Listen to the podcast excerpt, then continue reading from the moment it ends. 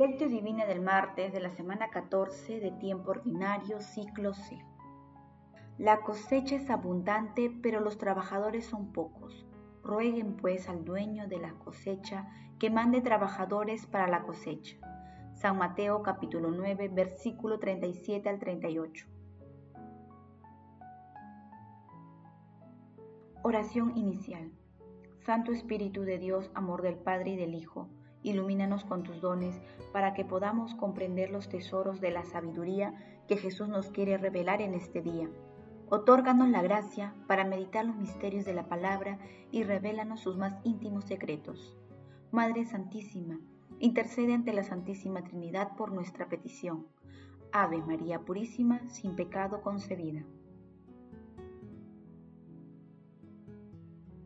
Paso 1. Lectura. Lectura del Santo Evangelio según San Mateo capítulo 9 versículo 32 al 38.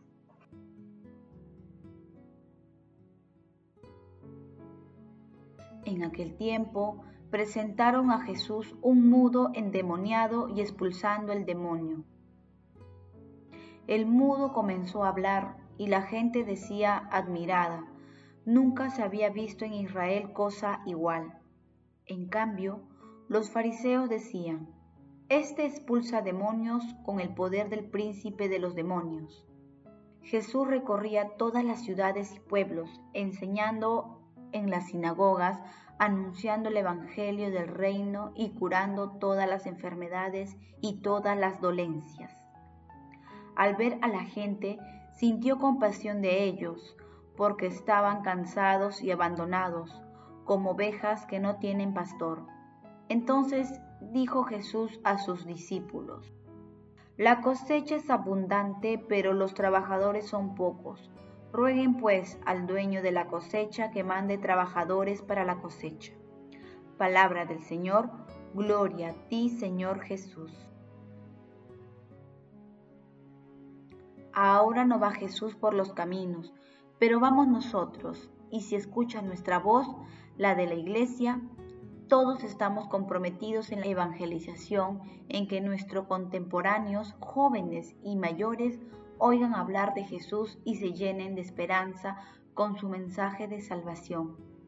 Unos evangelizan desde su misterio de responsables de la comunidad, todos desde su identidad de cristianos bautizados, sacerdotes, o sea, mediadores de la palabra y de la alegría de Dios para con los demás. José Aldazábal. El pasaje evangélico de hoy representa el tránsito entre la parte narrativa del Sermón de la Montaña y el discurso de Jesús sobre la misión apostólica, que es el segundo discurso de Jesús en el Evangelio de San Mateo, ubicado en el capítulo 10 y que empezaremos a meditar mañana. En el texto de hoy se distinguen tres segmentos. El primero narra brevemente el exorcismo de un mudo. El segundo se refiere al recorrido itinerante de Jesús por ciudades y pueblos, donde compadecido y acogiendo y tiernamente a los necesitados, anunciaba el reino de Dios, aliviaba, sanaba a las personas y expulsaba demonios. El tercer segmento apertura el envío misionero de los apóstoles Jesús pide a sus discípulos orar para que Dios Padre envíe más obreros a trabajar para el reino de Dios. Esta parte también se ubica en Lucas capítulo 10, versículo 2.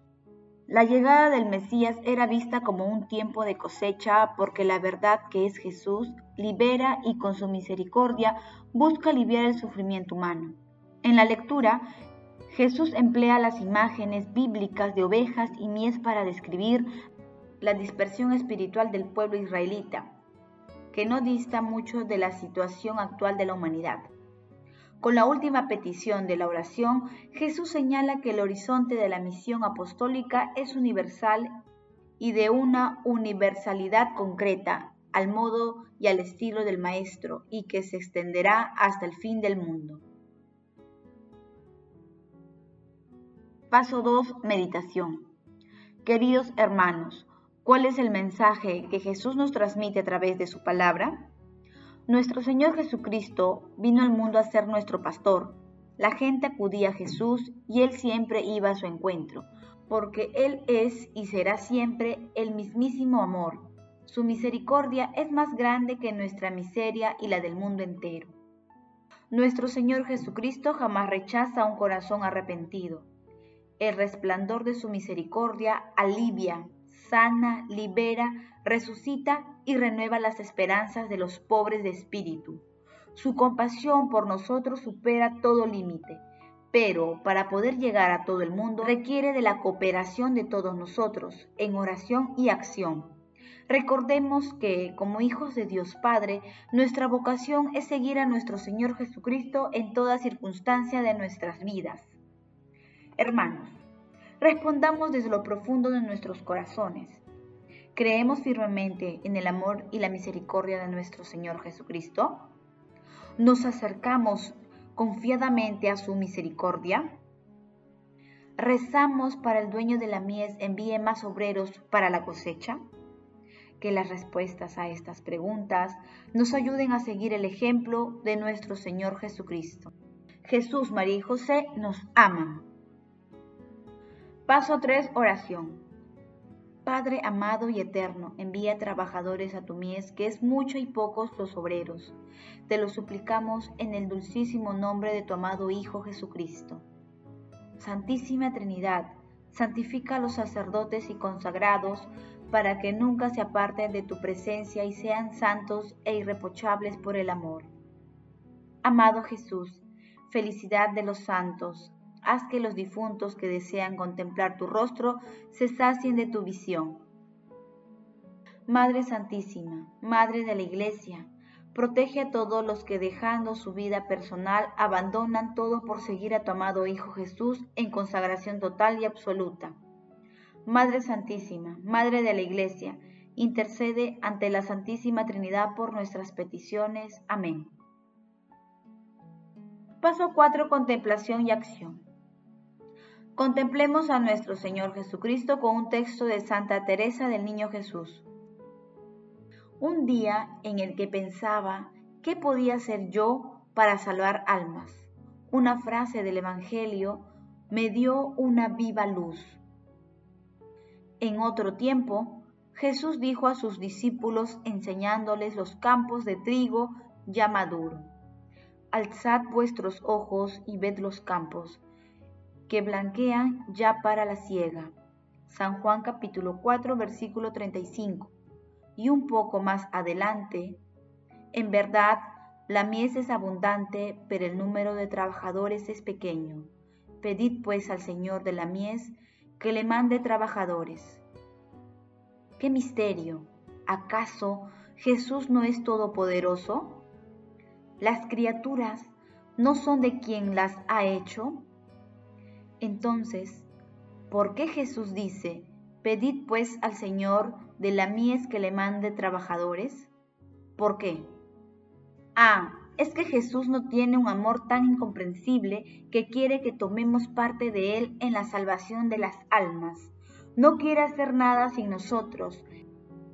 El Creador del universo espera la oración de un pobre y pequeñita alma para salvar a las demás almas rescatadas. Como ella, al precio de toda su sangre. Nuestra vocación no es ir a cegar en los campos de trigo maduro. Jesús nos dice, bajad los ojos, mirad los campos e id a cegarlos. Nuestra misión es todavía más sublime. Estas son las palabras de nuestro Jesús. Levantad los ojos y mirad. Mirad cómo en mi cielo hay lugares vacíos, os toca a vosotros el llenarlos. Vosotras sois mis Moisés orando sobre el monte.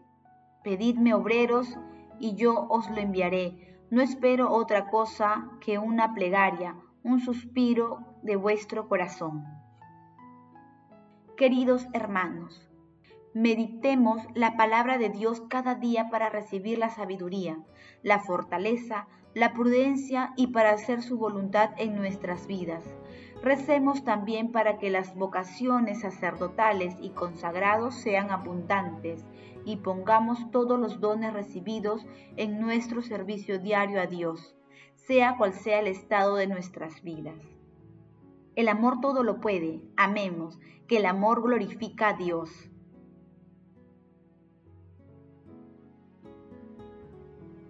Oración final. Gracias Señor Jesús porque tu palabra nos conduce por caminos de paz, amor y santidad. Espíritu Santo, ilumínanos para que la palabra penetre a lo más profundo de nuestras almas y se convierta en acción. Dios glorioso, escucha nuestra oración bendito seas por los siglos de los siglos. Madre Santísima, intercede ante la Santísima Trinidad por nuestra petición. Amén.